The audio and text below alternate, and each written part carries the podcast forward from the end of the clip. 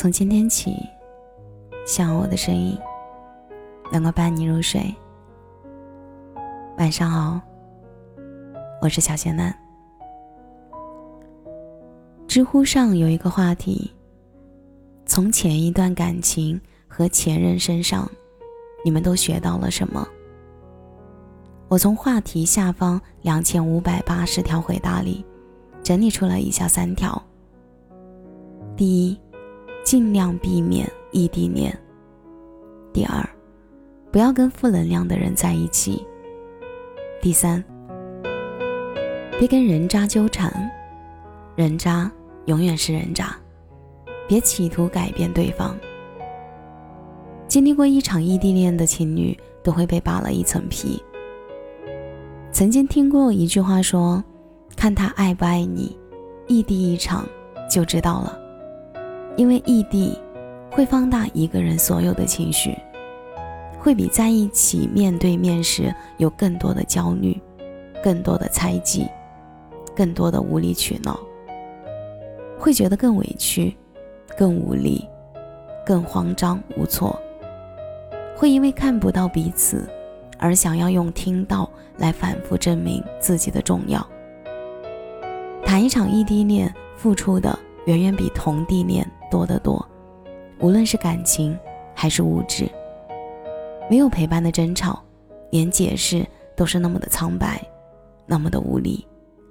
生病的时候一个人，难过的时候一个人，受了委屈的时候一个人。不会修的顶灯，总是堵住的马桶。看到街上一对情侣手牵着手，看到下班回家。总有人接的同事，在你只能收到一个抱抱的表情时，心里总会有一种莫名的失落感。在你的城市，你永远无法知道对方的处境，反之亦然。开心的时候，想要是他在就好了；难过的时候，想要是他在就好了。看到路边的情侣，想。要是他在就好了。生病的时候，想要是他在就好了。做噩梦惊醒的时候，想要是他在就好了。可是他都不在。你觉得自己就像陪着手机谈恋爱，手机成了每天不能离开自己的必需品。可是，一百个电话。一千个短信，一万个想你，都敌不过别人一句“楼下等你”。误会积累，矛盾积累，所有的问题都在这里堆积，然后冷战，然后不再联系。一个亲吻就能解决的争执，电话里可能永远也不能平静，也可能永远都是平静。不需要争吵。时间就能将两个人分离，所以尽量避免异地恋。知乎上有一个话题说，跟一个负能量的人谈恋爱是什么样的感觉？其中有一个回答是：累，很累，太累了。什么是负能量的男朋友、女朋友？就是遇到问题和困难，不是想办法解决，而是不断的发牢骚。抱怨，无担当且责任感不强，也许思想和心智还不够成熟，也许永远都不会成熟。工作不顺心了，抱怨领导偏偏找他麻烦，同事就是故意想看他笑话，每天挂在嘴边的就是好累，好烦，哎，没意思。起初你以为自己的乐观大度可以改变他，结果你差点变得跟他一样歇斯底里。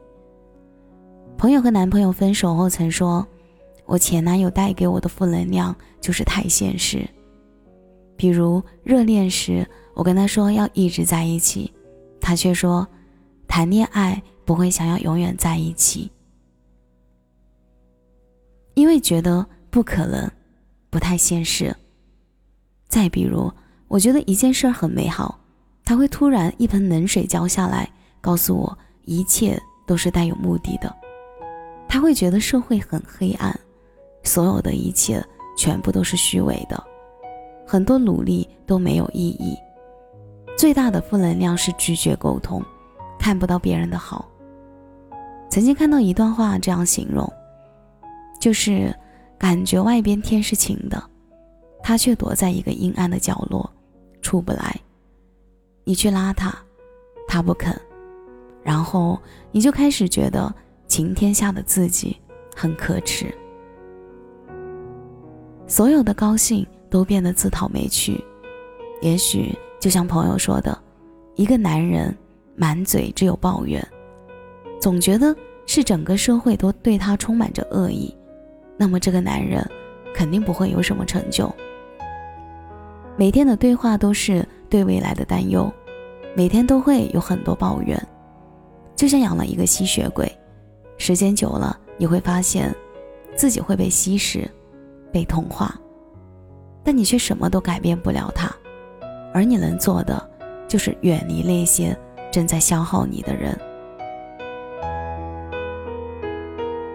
九年年底，有一个姑娘在知乎上关注了我，并且私下里加了微信。微信通过后没几分钟，对面就发过来一大段文字。她跟我讲了和前男友的种种过往。我听完之后，脑海中只浮现了两个字：渣男。她和前男友是在英国留学的时候走到一起的。